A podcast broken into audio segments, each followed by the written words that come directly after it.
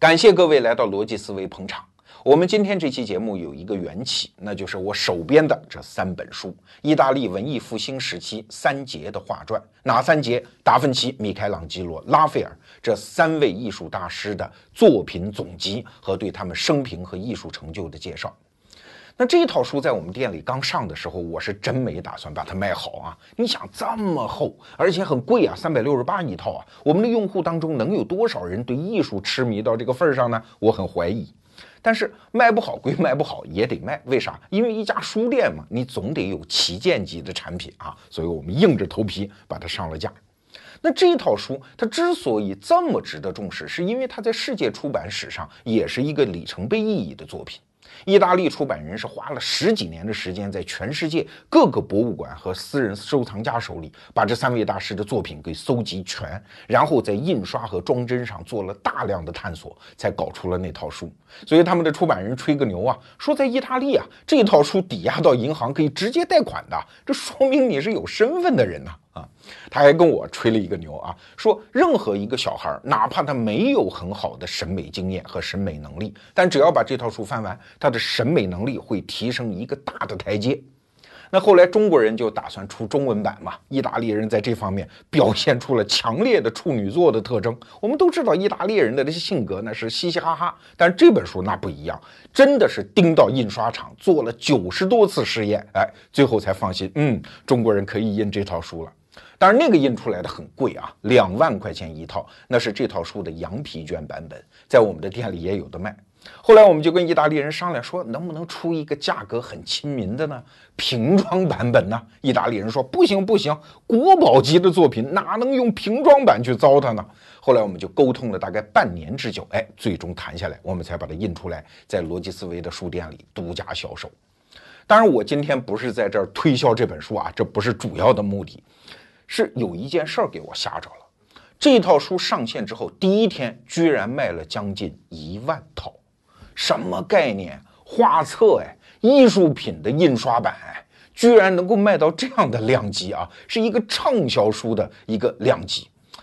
那这说明了什么呢？难道是中国的用户的那个艺术鉴赏能力真到了这样的一个高度吗？我百思不得其解。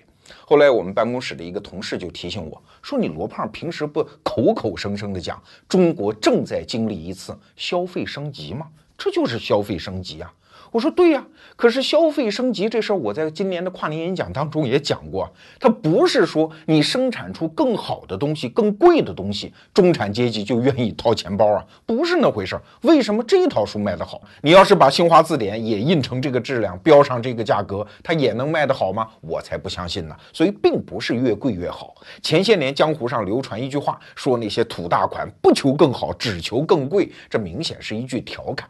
而这是一个非常严肃的商业问题啊，因为在我看来啊，当代中国的商业界只存在两个重大问题：第一，就是以互联网为代表的一系列新技术带来的产业革命和商业模式革命；那第二呢，就是中国正在浮现出全人类历史上最大规模的中产阶级，他们的消费能力惊人，但是整个中国商业界并没有做好准备来迎接这个消费大潮。你比如说，中国人现在有钱到到全世界去扫黄金、扫奢侈品，甚至扫电饭锅、扫马桶盖，对吧？哎，正是因为中国的商业本土在一系列的从制度安排到产品设计没有做好准备，这个消费力才跑出去了呀。我们举一个例子啊，比如说红酒。中国现在可是全球第一大红酒消费国啊，当然也有百分之八十的红酒是我们自产的。但是对不起，因为消费升级，你中国人没能生产出一个叫消费入口，所以这个入口其实是进口的。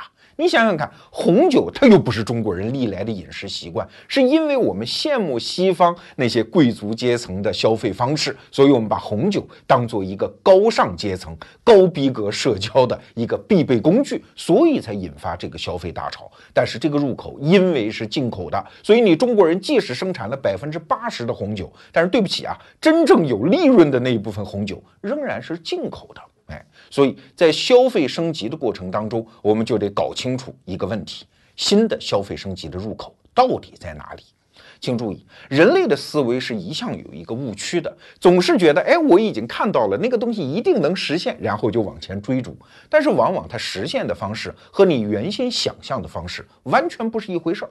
比如说，人类从自古以来就想象我要能在天上飞，对吧？所以有做了大量的实验，都装上俩翅膀忽闪。但是到最后，莱特兄弟真把飞机做出来的时候，大家才发现，哦，原来翅膀是不闪乎的，反而能飞。哎，所以不是更贵，那它这个入口到底是什么呢？那今天这期节目啊，我们就把我个人的心得加上今天我们摆在这儿的三本书，艺术这个话题，我们结合起来来分析一下新的消费入口。在今年的跨年演讲当中，我提出三个字儿，叫分别心。这三个字儿其实是从佛学当中借用的啊，佛门嘛，老是劝告大家说不要有分别心，万物都是一样的，都是个空。哎，为什么佛祖和他的弟子们要对大家如此谆谆教导啊？因为人性如此吗？大家天天有分别心嘛。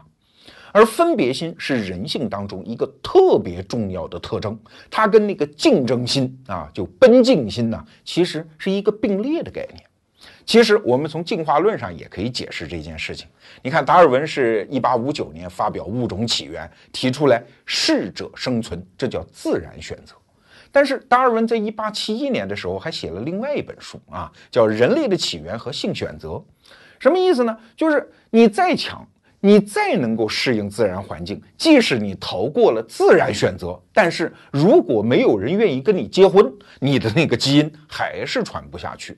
所以，所有的生物物种，尤其是人类，它的生存实际上是有两个欲望在支撑。第一个欲望就是变得越来越强大，在商业上就反映到我们刚才讲的第一个趋势啊，借助新技术，我们变得越来越强大。其实还有第二点，那就是要让我们每一个人在人群中显得不一样。我们要把自己悠长的特质拿出来供别人羡慕，然后顺便吸引异性的目光，然后找机会把自己的基因给传下去。当然，我在这儿并不是说每一个炫耀的行为、引发别人注意的行为都是要带有很具体的性目的啊，不是这个意思，而是它作为一行代码，刻印在我们基因的深处。你看那些小动物，它们工具少嘛，所以只能靠什么抖了抖了尾巴呀，像孔雀，还有小鸟歌唱啊，还有甚至了不起打一架来作为它们性炫耀的工具。而我们人类那工具可是极大丰富啊，从今天戴的一款表，我穿的一身衣服，佩戴的一个包包，坐的什么车，家里那几厚本房产证等等，这都是我们人类性炫耀的方式。所以你看啊，什么是中产阶级的消费升级？它其实，在生物学上理解，就是有一部分人他逃脱了第一把进化剪刀，那是最残酷的，叫自然选择啊，就是一直危及你生存的那个东西。中产阶级都满足了，我吃不愁，喝不愁，于是大自然的第二把进化剪刀就过来了，这叫性选择。你怎么能让自己变得和他人不一样，然后吸引更多的异性，让自己的基因传播的更广呢？啊，当然你。不能说什么一夫一妻制啊，我说的是一个比较长程的一个规律。那好，性炫耀一定就导致人性当中的一个东西，就是我刚才讲的分别心嘛。其实全世界所有国家的中产阶级消费升级，本质上都是这个东西啊。比如说，有消费学者就研究说，美国人为什么突然开始盛行一种叫 BBQ 的东西，就是野外烧烤啊。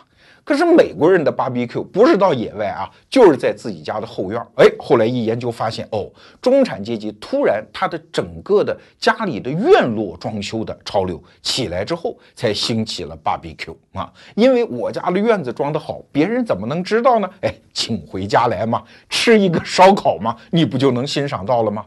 再比如说日本。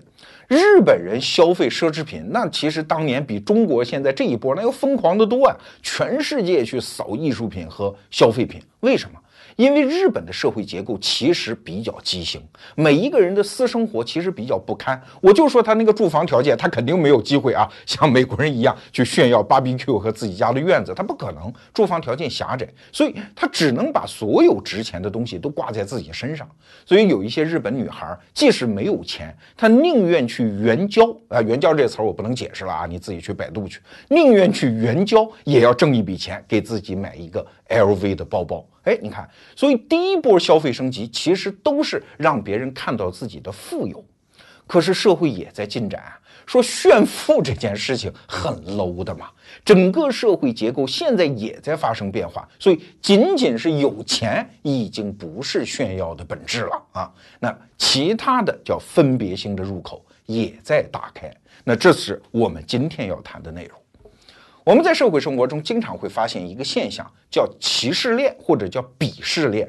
比如说啊，这个看英剧的人就看不起看美剧的人，看美剧的人呢说你不能看港台剧，看港台剧的人看不起看内地剧，看内地剧的人看不起看泰国剧，对吧？看电视剧这么一个娱乐活动都有这样的鄙视链，喝酒也一样，喝威士忌的人就看不起喝红酒的人，喝红酒看不起喝白酒的人，喝白酒的人看不起喝啤酒的人，对吧？喝啤酒的人可能只能看不起喝黄酒的人啊，等等。各种各样的鄙视链其实都是这个分别心，而鄙视链最严重的领域是哪儿？你看绕这么一大圈才绕回来，艺术嘛，对吧？比如说唱美声的人，在很大一段时间里，他就看不起流行唱法。那今天啊，我们为什么要讲艺术？不是说讲艺术史常识，我只是想把艺术的这个鄙视链给大家解剖看，看看它到底是怎么回事。哎，还是回到刚才这个，为什么唱美声的他就看不起唱通俗唱法的呢？其实原因非常简单，是因为难。所以在后来的文化演进中，它才变得阳春白雪、格调高贵。你就算在今天培养一个美声唱法的歌手，也是非常困难的，至少是十年以上的时间，他才能够熟练地掌握那些发声方法，什么气息啊、共鸣啊那些东西。即使是一个成熟的歌唱家，可能也要终身保持什么长跑啊、游泳啊这种运动锻炼，以进一步扩大自己的肺活量。你看那个意大利的男歌手帕瓦罗蒂，他为什么手里要拿着一个手绢啊？在唱歌的时候。就是难到极处的时候，他可以把手绢一挥，让自己踏前半步，进一步扩大自己的胸腔，进一步爬升一个难度啊！你看，在意大利歌剧历史上，还有一段很不光彩的历史，就是使用阉人歌手，就是小男孩把他变成太监。在他发育的过程当中，把它割了，割了之后呢，他的音色和音域就可以保持女高音的状态。但是成年的男子，他的肺活量又可以进一步扩大，所以歌唱难度可以进一步挑战极限。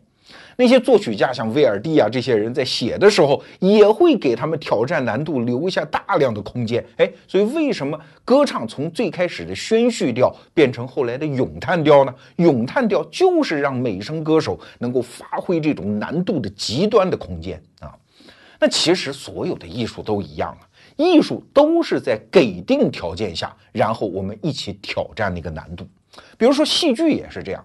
法国古典戏剧讲究的叫三一律啊，今天我们看戏的人无法理解这个事情。什么叫三一律呢？就是时间得统一，地点得统一，情节主题也得统一啊。所以那个时候看戏，所谓的一幕呃，就一出戏啊，甭管几幕，都是在同一个地点，而且发生在同一天的事儿，这个主题情节得一致。这一幕戏，你说多难写啊？哎，你比如说，我们都看过中国曹禺先生的话剧《雷雨》，就是这个三一律啊。哎，他是在周家大宅两个家庭八个主角之间发生的长达三十年的恩怨纠葛，但是你看他的戏剧结构是在同一个场景里面一天发生的事情啊，所以这个就挑战戏剧家创作的那个难度的技巧。但难这个事儿啊，除了通过艺术家的技巧能够把它解决，其实还有另外一个工具，就是技术啊。技术可以一下子把难度给降下来啊。但是原来的艺术家他的那些技巧不就没有用了吗？你看唱歌最典型的就是这个。而到了二十世纪的时候，人类突然发明了话筒，也就是电声的扩音技术。这一下子麻烦可就来了，因为很多普通人抄起话筒就可以在教堂里呀、剧院里喊上那么两嗓子，而你原来美声唱法这一整套训练，其中有很大一部分就是解决音量问题的。在剧院里面那么多人可以送声入耳，甚至是后排的听众也可以听得非常清晰。现在这一部分技巧变得没有意义了，这一部分优势荡然无存了啊！而你说这是好事儿还是坏事儿呢？表面上看当然是好事儿。因为话筒首先让艺术的门槛降低，大量的普通人可以进入，而且呢，话筒成了歌手的第二张嘴呀。你看现在那个通俗唱法，对于话筒的运用本身也是一种技术，这意味着歌唱艺术的表现空间突然放大了。而且还有一点哦，原来那个教堂啊、剧院那个建筑结构就是为了拢声音，对吧？可是现在有了话筒之后，大家都可以在什么万人体育馆开演唱会，对吧？这是没有话筒之前你美声唱法也做不到的事情啊。虽然有这么多好事情，但是对美声唱法，你明知道这是坏事情啊。但是，哎，事情的结果恰恰不是，恰恰是这对美声唱法是好事儿。为什么？因为它有难度，所以它建构了一个鄙视链。也就是说，只要你用话筒唱通俗唱法，对不起，哥们儿看不起你。为什么？因为你难度不够啊。这件事情我小时候就见过啊，因为我母亲就是干会计的。干会计的，他那个时候有一门绝活，打算盘啊，打的特别好。那刚开始出现那个计算器的时候啊，你说计算器比那个算盘可准得多，嗯，看不起，没难度，没难度，这个东西需要多少年的训练啊？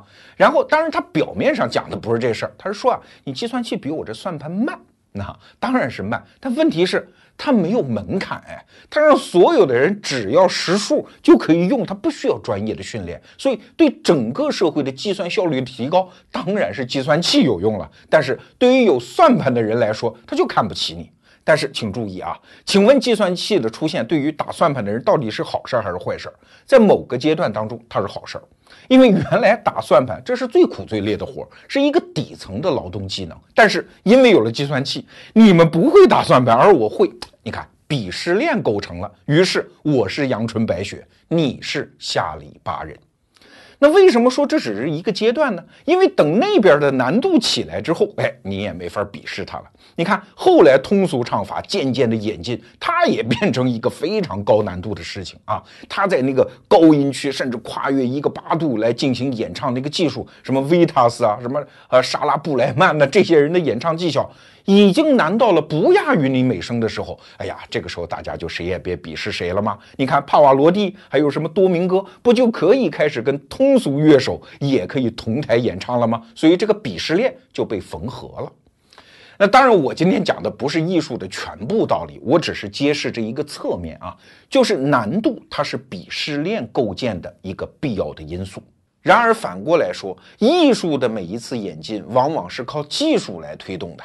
当然，很多艺术家可能不太爱听这个话啊。我们这个艺术门类往前发展，肯定是靠艺术家的创造性往前推动的，怎么能靠技术呢？那个东西多 low 啊！因为降低了难度嘛。哎，但是如果你站在艺术史的角度来看，在一个比较长的历史时段来看，技术的重要性是不可忽略的。我们给大家举两个例子啊，比如说画画，你看。文艺复兴三杰，除了米开朗基罗画油画比较少之外，达芬奇和拉斐尔都是油画大师。哎，好奇怪，为什么这三个人是同时代的人，都出现在十五到十六世纪？那此前的艺术家都在干嘛呢？原因很简单嘛，此前油画技术没有发明。你看，油画是在十五世纪初年由一个叫扬凡艾克的画家，这个人是荷兰画家，不是意大利的啊，跟他们三个不是一个地方人。当时叫尼德兰画家，由他来发明的。那他发明的是啥呢？就是油彩颜料啊。那大自然当中的颜色是储存在各种矿物质当中，人们找到各种颜色，把它磨成粉，这叫色粉。可是色粉要用于作画，你还必须有那个粘合剂啊。而油画呢，是扬凡艾克发明的，用亚麻油把它调和起来，这个东西又很迟很迟。此前人们靠什么来调和啊？哎，鸡蛋啊，就是鸡蛋清。所以那个时候这种颜料叫坦培拉，那个阶段画出来的画叫淡彩画。蛋彩画在当时也是高技术啊，因为想到把鸡蛋和色粉调起来也不容易啊，对吧？但是蛋彩画有三个缺点，第一就是颜色和颜色之间的那个过渡色它不容易画好。哎，红是红，绿是绿可以，你要想在中间画出非常丰富的层次，蛋彩画的颜料做不到。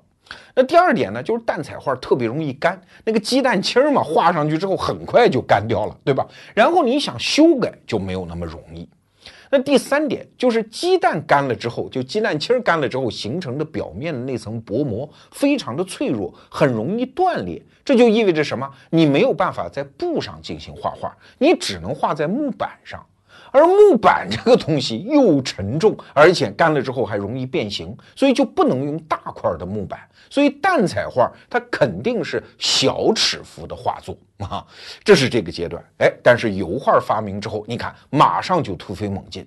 首先，过渡颜色的层次丰富性问题解决了，然后呢，还解决了可以反复修改画作的问题。而更重要的是，画家从此可以在更大尺幅的画布上进行创作。所以，油画时代带来的艺术表现力是此前的淡彩画无法想象的。哎，如果不信，你可以看拉斐尔的画啊，那真叫是美轮美奂呐！你看这个底层的推动，它是技术带来的。我们再给大家举一个例子。油画这个东西有一个命中克星啊，就是摄影术。我们都知道，摄影术是一八三七年法国人达盖尔发明的，然后摄影术就突飞猛进。哎，对于油画来讲，肖像画就变得没有意义了。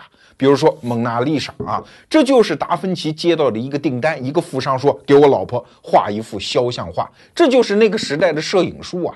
但是，一旦发明照相机之后，谁还要人画画呢？哎，所以油画技术在十九世纪就开始必须要走另外一条道。大家熟悉一点美术史的人都知道，这个时候在法国出现了印象派，而印象派主要画的对象就不是肖像了，而是大自然的风景。哎，其实你看这个地方又出现了一个技术难题，就是颜料的封装技术。因为原来那个颜料嘛，拿那个亚麻油调一调，一个桶搁在地下，反正在室内画画，对面坐着人就画就是了。可是你要画风景，那么多种颜料，你怎么带得出去？难道用桶带吗？那最开始的解决方案是什么呢？是猪的膀胱，就是猪髓泡啊，把 颜料放在里头，然后到野外用的时候捅个眼儿，然后挤出来用。但是毕竟仍然是不方便。到了一八四一年的时候，哎，有一个人发明了什么？就是我们今天那个牙膏那个状态。你看那个画家画油画，就是用那个颜料。对，他是用那个锡进行软管包装，既解决了颜料的方便携带问题，也解决了密封不让它干掉的问题。哎，正是因为有了这些东西，那些印象派的画家才可以带着一些相对轻便的工具，然后到野外进行写生和画画。哎，你看，这也是有技术来推动的。当然啊，技术和艺术之间这个冲突以及最后的调和，最精彩的故事是发生在电影啊。大家都知道，第一代电影是无声电影，也就是默片。而在默片时代，首屈一指的大师就是卓别林。而卓别林是非常看不起随之出现的有声电影的，就不用就不用啊！你想，有声电影一九二七年出现的，直到将近十年后，一九三六年，卓别林推出那部重要作品《摩登时代》，仍然不用录音技术，坚持默片路线。那你说这不是技术更好了吗？你这个老顽固为啥不用呢？哎，卓别林有他的道理，他认为啊，电影是一种画面的艺术，所以我们演员的天职是用自己的形体来刻画人物啊，这是我们的艺术表现形式啊。你那叫有声电影，神马玩意儿？两个演员往那一站，刀逼刀，刀逼刀，哎，话痨哎，你已经丧失了电影的本性哎，你还能叫艺术吗？所以我看不起你，我坚决不用。你想，今天的电视剧不就是当年有声电影那个状态吗？刀逼刀，刀逼刀，也是啊。我们觉得就是不如电影艺术性高啊。所以，如果我们生活在卓别林那个时代，我们有起码的艺术鉴赏力，或者叫艺术自尊心吧，可能我们也会同意。卓别林的观点确实啊，你想有声电影那个录音技术刚刚发明出来，至少两个恶果马上就发生了。第一，他当时都是在片场录同期声，不是后来的电影那样配音的啊，现场就录，所以很多摄影机根本就不敢做大动作，什么推拉摇移这些镜头上的表现力，能不干就不干，因为怕发出噪音给录进去了。这是第一个恶果。还有第二个。当年的录音机傻大黑粗，在片场里好不容易藏在一些地方，它不像今天啊，今天录音设备非常微小。比如说罗胖现在身上就带着录音设备啊，你看不到，对吧？当年都得藏好，所以演员在表演的时候必须尽量凑近这个录音机，对吧？然后叨逼叨开始说话，所以他大空间的运动是不可能的，这当然限制了演员表演的艺术性。所以你说卓别林有没有什么道理啊？当然有。哎，可是大转折很快就来了。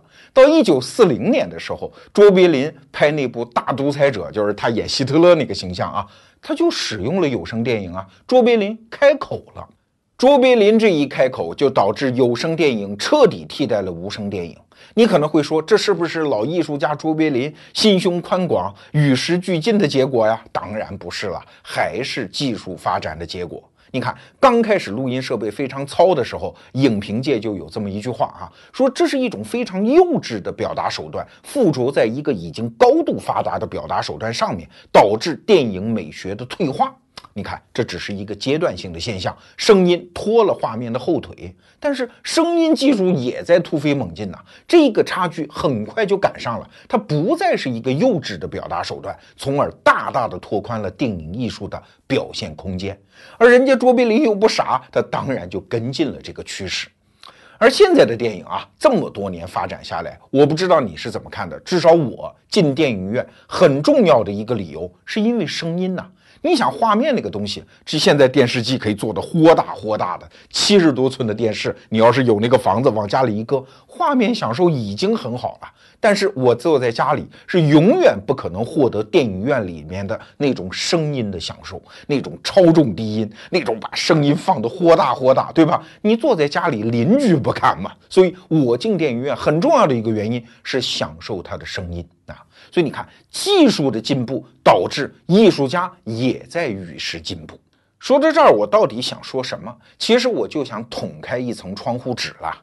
过去我们怎么构建艺术的鄙视链啊？都是老的看不起新的吗？比如说经典的作品，那些经历过时间检验的作品，它就是阳春白雪；而新近出现的技术含量比较高的，它就是下里巴人啊。这个原因是啥呀？不是因为越老就越好，而是因为在那个年月技术发展比较慢，而技术新技术刚刚出现的时候，老的艺术表现形式它的难度特征就被凸显出来了。那当然了，我难吗？我不容易吗？我当然就可以看不起你。所以它的鄙视链是这种。方式架构的，老的看不起新的，但是我们身处在一个什么样的时代？技术发展是突飞猛进的，技术一旦发展，一种艺术样式，它的表现力的空间就被大大的拓宽，所以很多老家伙他就不得不顺应这个趋势。你看，鄙视链很可能会发生翻转哦，没准在未来新的会看不起老的。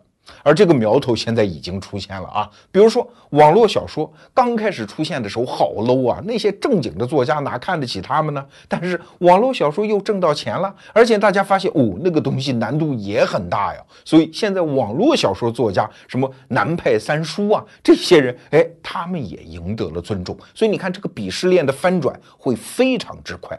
再比如说电子游戏，电子游戏出现才多少年？电脑出现都没有多少年嘛。但是就在二零一一年，美国国家艺术基金会已经堂而皇之的宣布啊，我们认为电子游戏是人类的第九大艺术。所以第九艺术的地位已经奠定了，这是多么短的时间。而再往未来看，你比如说这一两年，我们大量的说什么 VR，就是虚拟现实啊。虽然那个东西现在在技术上是不成熟，但是大家觉得，嗯，格调很高，那叫阳春白雪。很多技术力量、资本和人才都在往那个方向去涌。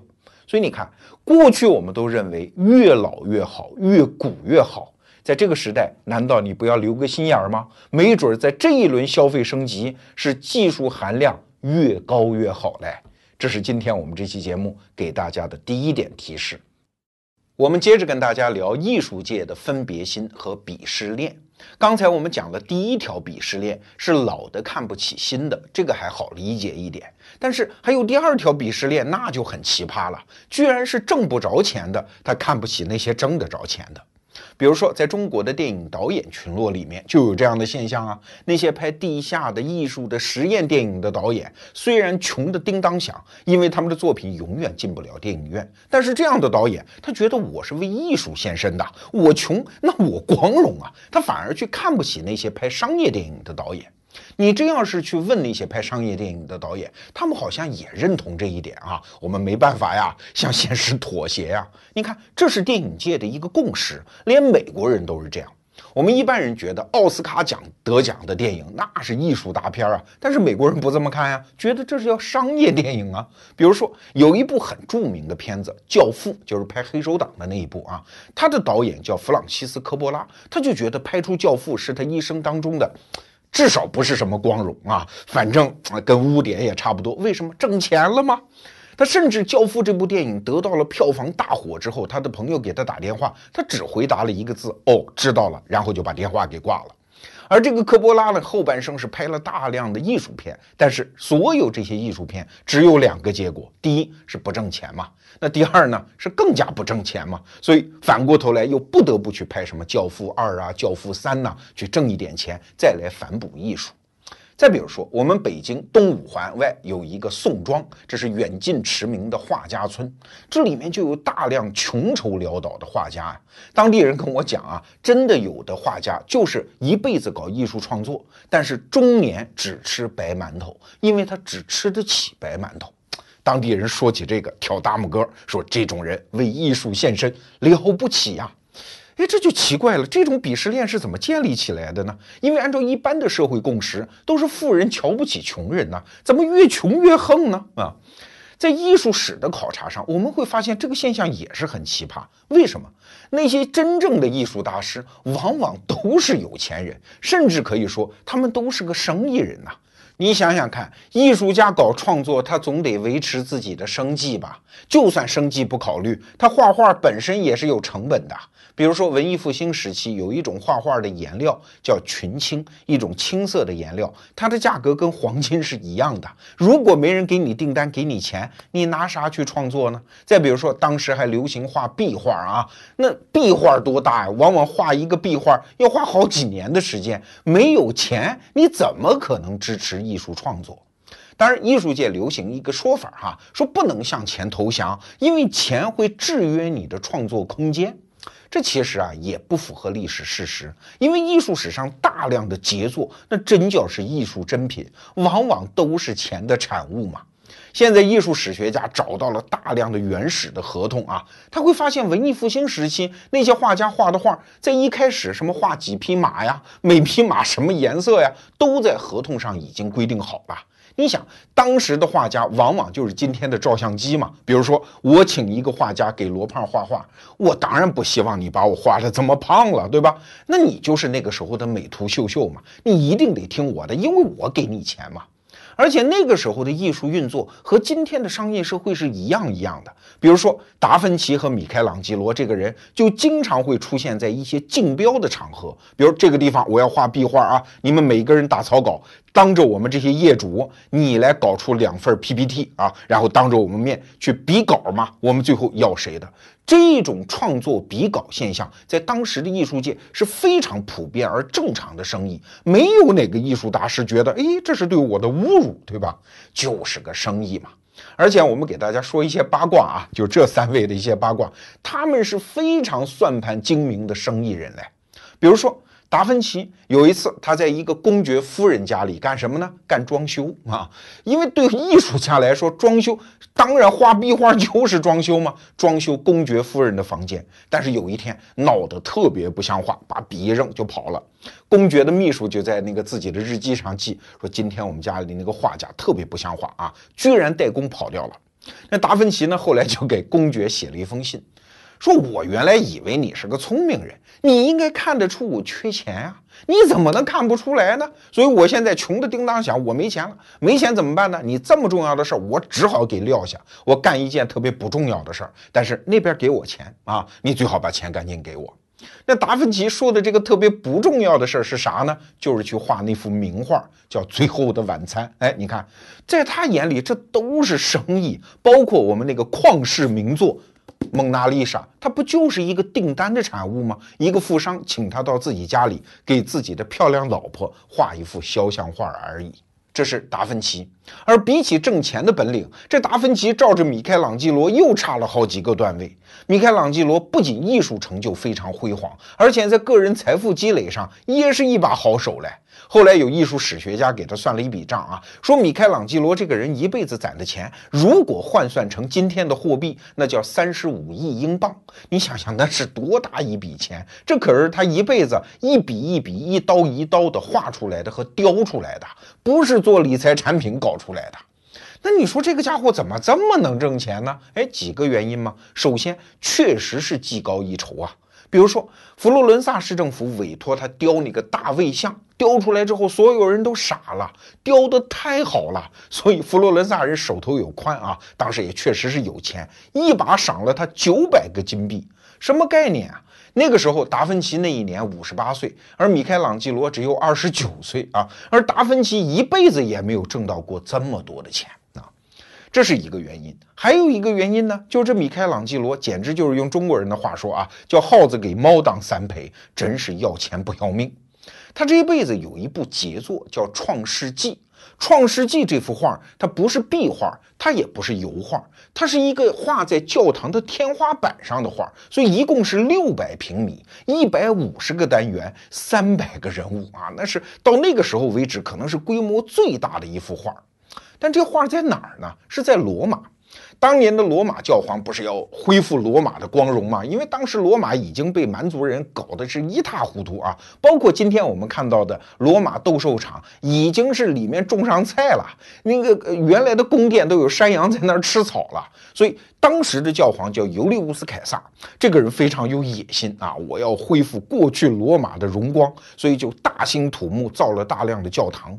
而西斯廷教堂是教皇的私人经堂，所以他觉得，嗯，这个天花板得好好装修一下。刚开始也确实装修了啊，画了点星星什么的。可是过了一段时间呢，出现了裂缝，所以他得说，我得请另外一个装修队来。所以打听来打听去，哎，觉得米开朗基罗不错，说要不你给我把这个天花板给画了吧。这一系列故事出现在一本书当中，就叫《米开朗基罗和教皇的天花板》。我们今天是没有时间展开讲这个狗血的故事啊，只能说一个梗概。当时这个教皇尤利乌斯凯撒精神健康状态其实有问题啊，至少管理自己情绪的能力非常差。动不动就暴怒，拿起棍子就打身边的人，所以身边的人这个日子没法过嘛。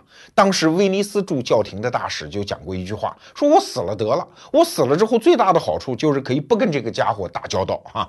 当时西班牙驻教廷的大使也讲过一句很刻薄的话，说我们国家有一个精神病院啊，有一百个病人呐，都是拿铁链子拴着的，可是要比较起来，那一百个人比咱们这位主啊，那精神健康状态要好得多嘞。你想教。皇什么名声啊？这个名声一来二去就传到了米开朗基罗的耳朵里啊！什么教皇让我去画他的天花板，门儿都没有，我才不去呢！一定是谁在害我啊！但是后来为啥他去了呢？很简单嘛，给了银子呀，白的是银子，黑的是眼珠，受不了这个诱惑，所以为什么说他是要钱不要命呢？而且还有一点，这米开朗基罗胆子也太大，那叫湿壁画呀。湿壁画的难度是非常高的。你看那个油画，你画完之后可以反复修改。前面我们讲的，因为这个颜料的发明，比如说蒙娜丽莎这幅画，画完之后修改了三年啊，可以反复慢慢来。可是教堂的天花板上的叫湿壁画是没法改的。你想，他先是用那个刀把那个灰漫上去，你必须要在这个灰干之前把颜料给涂上去，这样颜料才能被那个石灰吸收啊。如果一干之后你再想改，没法改，你只有铲了重来。而这种湿壁画，米开朗基罗原来从来没画过啊，但是看在钱的份上嘛，那就去喽。而且是六百平米的画，他居然敢接这个活啊！接了这个活之后，接着跟钱没够。这么坏脾气的一个教皇，而且看了他干活之后，教皇就带队出征了，去跟法国人打仗去了。米开朗基罗说：“那哪成啊？欠我后面工钱没给呢。”居然追到了战场上，找这么一个坏脾气的、暴脾气的教皇去讨工钱。教皇遇了他也是没办法，只好是给钱给钱啊。那米开朗基罗这个人还有一个特点，就是特别抠啊，而且呢是吝啬的不得了。他经常给朋友写信，说我穷啊，穷的不得了啊，我赤身裸体，我都没有衣服穿，而且如此劳累的工作，我的身体都垮了，我是一个非常非常可怜的人啊！一边给朋友写信，一边找教皇要钱。所以后来的美术史学家一看，哎呀，你看当年的罗马城和佛罗伦萨城，这个米开朗基罗的账户的资料都在，一查他有那么多钱，三十五亿英镑。所以这个艺术史学家。就讲说，看到这几张纸啊，我对米开朗基罗这个人的尊敬之心马上就木有了呀。当然了，熟悉我们逻辑思维价值观的人都知道，我们从来不会看不起挣钱。相反，我们认为挣钱很光荣啊！一个艺术家，一个匠人，凭借自己的手艺挣到真金白银，你挣得越多，越证明你对社会的贡献大，对吧？而且，艺术史上的这些大师们，文艺复兴三杰，从来不以谈钱为耻啊！一边当着工匠，一边搞着作品，一边挣钱，一边追债，一边当吝啬鬼。他的流芳百世和自己的财富。富积累完全不冲突，哎，这就奇怪了。这么一个天经地义的事情，为什么演化到后来，在艺术界居然出现一个概念，说挣钱可耻呢？这为啥呢？哎，你看，在这个方面，中国的艺术家陈丹青先生有一篇文章，我觉得说的非常好。他说啊，艺术家的财政来源，其实在历史上分成四代啊，也就是坟墓的艺术、帝王的艺术、宗教的艺术和。资本的艺术，这前三种艺术我们都好理解啊。坟墓的艺术就是当世日子不值得一过吗？我们都应该在法老啊、皇帝的坟墓里去搞自己的艺术创作，因为那是来生，那是天堂啊。所以金字塔呀，还有埃及的那些神庙啊，包括中国的秦始皇的兵马俑，这叫坟墓的艺术。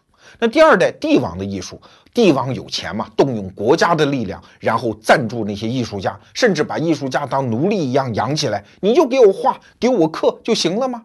第三代是宗教的艺术，西方的那些教堂里的绘画呀、雕塑，我们就不说了。像中国的那个艺术珍品敦煌壁画和敦煌的那个洞窟艺术，它也是这么出来的。因为当年的丝绸之路，那么多商人走来走去，总需要佛祖给保个平安嘛。于是捐一点钱，在洞里面刻一个小佛像啊，给自己保平安，这都可以理解。哎，但是到现代化社会之后，出现了一种新的艺术赞助形式，这就是画廊、艺术馆所代表的叫资本家的模式。什么意思啊？就是现在的艺术家在现代社会结构下生产艺术产品，你可就不能指望再卖给一个单一的大金主了，就是原来的国家、帝王、贵族、寺庙、教堂。你现在应该反过来面对整个市场，面对陌生人，面对那些分散的一个一个的消费者来生产自己的艺术产品。只有你的艺术品卖掉了，你才能够获得财政上的支持。你看，这是一个巨大的商业模式上的变化。翻译成现在我们都听得懂的词儿啊，原来叫 B to B，是卖给一个大金主，而现在呢是 B to C 嘛。你看这个转型的难度其实非常大。前些年中国有一些制造业的工厂，它生产产品没有问题，质量也非常好，但是它做的是 B to B 的生意啊，就是一个沃尔玛超市一年给你下多少单子，你生产就好了。可是现在他们也想赶上国内的消费大潮啊，也想出口转内销。可是回来之后发现不会干，为什么？品牌不会做，营销不会做，经销商体系不会做，所以这样的转型成功的我还几乎没有见过。而这个难题其实也摆在艺术家面前。此前的几千年、几百年，他们都是卖给一个大金主的 B to B。现在你让他面对市场，他不适应吗？尤其是心态上不适应，觉得我们是手艺人，我们是艺术家，我们搞上那些铜臭气干什么呢？其实你说他心里不想钱吗？嘿嘿，我跟一些艺术家交流过，不是，只不过他兑现的方式是他确定的原先的那个路径啊。比如说，有一些搞艺术电影的人，他也在梦想啊，我这部片子我要参加哪个国际大奖？我要是得了奖之后，我回来之后不就可以走红毯吗？哎，国家不就要给我发奖金吗？这样我也可以。发一个四居室的房子呀，我可以到哪个协会当个主席呀？哎，他想的生财之道、名利双收之道是另外一条路，他不愿意到市场上进行一单一单的交易啊。其实啊，这个社会结构其实还在往前进化，进化到什么程度？在艺术学界啊，有这么一个词儿叫“艺术终结论”。但这个背后的哲学含义和美学含义非常深，它有一个非常浅表的含义。就这个时代还真的需要艺术吗？因为我们身边几乎所有的用具，我们看到的所有一切几乎都艺术化了。原来一定要挂在墙上、供在那里的艺术，现在已经变成我们生活环境本身啊！所以很多艺术家现在都转型去做设计师。哎，设计也是有艺术的，也是需要创造性的。所以，艺术作为一个单独的社会文化现象，它是不是已经泡沫化？这是一个美学哲学问题啊，我们不讨论。但是确实有这样的现象啊。所以你看，有一些大的艺术家已经发生了转型。随便举两个例子，那些波普艺术的鼻祖安迪沃霍尔，他就讲一句话嘛，说工作就是艺术啊，生意也是艺术。我就是一个艺术生意人，我的作品就是为了卖的。再比如说日本的村上隆，他讲的非常明白，我为啥搞艺术啊？我就是为了挣钱。所以你看，他明明是一个大艺术家，但是他最有名的作品之一是什么？给那个 LV 的包包设计了一个叫樱桃款，在全世界卖的非常好啊！哎，所以他后来还写了一本书，叫《艺术创业论》，哎，反复教大家说，你一个艺术家，你应该怎么推销自己啊？怎么搞炒作啊？怎么搞运营啊？他不以为耻。对，现在我们看到大量的现象，都是艺术家转型做具体商品的设计师。请注意啊，这不仅是一个艺术家的个人选择，其实背后有社会转化的一个大趋势在。艺术泡沫化，我们身边到处充满了艺术，而整个社会对艺术的支持方式已经越来越商业化。所以，原先那种在 B to B 模式里面孤芳自赏的艺术家，他们的那种分别心和鄙视链，是不是就要崩溃了呢？比如说，我在北京的宋庄就见过一个画家，很年轻，也没啥名气，在那画画。我就问他这幅画多少钱啊？他说二十万。哟，我说很贵啊，卖得掉吗？哎，他说不瞒你说啊，确实一年也未必开得了一次张啊。我说那你何苦呢？他说你不懂我们这一行啊，我们这一行是要靠时间熬出来的。你别看我年轻的时候二十万一幅卖不掉，将来我功成名就进了拍卖行之后，一幅至少一千万嘞。所以我现在不能贱卖自己的画作。我年轻的时候吃点苦，老了就有钱了。我说你这个账算的也对，可是你有没有想过还有另外一条路呢？干脆别干这一行了，你把自己的艺术创作才能去设计一些日用品，然后把它卖掉。如果能卖得好的话，现在就能发财啊。他说那也是一条路，但是我觉得我能力不够，可能转型不过去。哎，所以你看，这就叫路径依赖。所以很多人说我看不起钱，本质上是什么？本质上是他路径依赖之后，用自己战术上的勤奋来掩盖自己战略上的懒惰呀。听到我刚才那段话，也许有艺术家表示不高兴。我们就是有情怀啊，就是安贫乐道，就是视金钱如粪土，不可以吗？当然可以。请注意，我们今天这期节目讨论的所有前提都是一个商业问题，不牵扯到艺术家个人的价值判断啊。所以我们在此做一个声明。好，我们还是回到艺术构建自己的鄙视链的第三种方式。说来也很简单了，就是上层阶级玩的艺术，他看不起下层阶级的艺术嘛。但是请注意哦，过去几百年现代社会的发展过程当中，这种鄙视链的构成正在崩塌，正在解体。为什么？因为出现了一个新东西嘛，叫时尚。哎，啥叫时尚呢？社会学界有一个社会学家叫齐美尔，他提出来一套解释，我觉得很有说服力啊。他说，人心当中总有两种欲望。一种呢是跟别人一样，另外一种是跟别人不一样。我跟别人一样，我在集体中就可以获取安全感；我跟别人不一样，我就能炫耀自己，获取竞争力。所以这两个需求都在，而他们合在一起的时候，那就叫时尚。你看，时尚确实是这样。首先，时尚追逐流行，就是我跟别人一样嘛。但是，请注意哦，我们是只跟一小部分人一样，我们跟绝大部分人是不一样的。所以，时尚是一个特别纠结的概念。哎，但是时尚的资源从哪儿来啊？就是哪儿有那一小部分人呢？在过去几百年里，时尚的资源的主要来源就是上层阶级。啊，你看欧洲的贵族社会、封建社会的解体，就导致那些国王、贵族们他们的生活方式逐渐下沉啊，来到民间。比如说卡迪亚。卡地亚珠宝这个牌子原来就是给皇室做珠宝的嘛，所以他们现在打出来那个品牌宣传语就是“我们是珠宝中的帝王，是帝王中的珠宝啊”，因为他给英国王室是定制那些珠宝的，哎，所以老百姓就认，然后这种王室用的东西就逐渐下沉。你看，为什么中国时尚产业发展起来比较难呢？因为中国的皇室用的东西，那老百姓是不让用的，对吧？那个明皇的杯子，你们民间怎么可能用呢？这是由礼制来决定的。现在我们国家的一些上层人物订个什么服装出访，老老百姓看着，我想买个同款，也是不让卖的，那个是给他们定制的。所以时尚缺乏来源，上层阶级往下层的生活方式渗透就会速度变慢。那还有一种时尚的来源呢，就是美国式的，那就制造大量的明星嘛，啊，各种各样的歌星啊、球星啊，还有比如说总统夫人，那个奥巴马的夫人米切尔。他就会穿上各种美国本土品牌的服装出现在公众场合，而他每换一次衣服都会带来民间的消费浪潮，大家都要穿米切尔同款。于是有人算过一笔账啊，说他每年光靠换衣服就会给美国服装产业带来二十七亿美金的价值增值。你看，这又是一种上层阶级生活方式往下渗透的过程。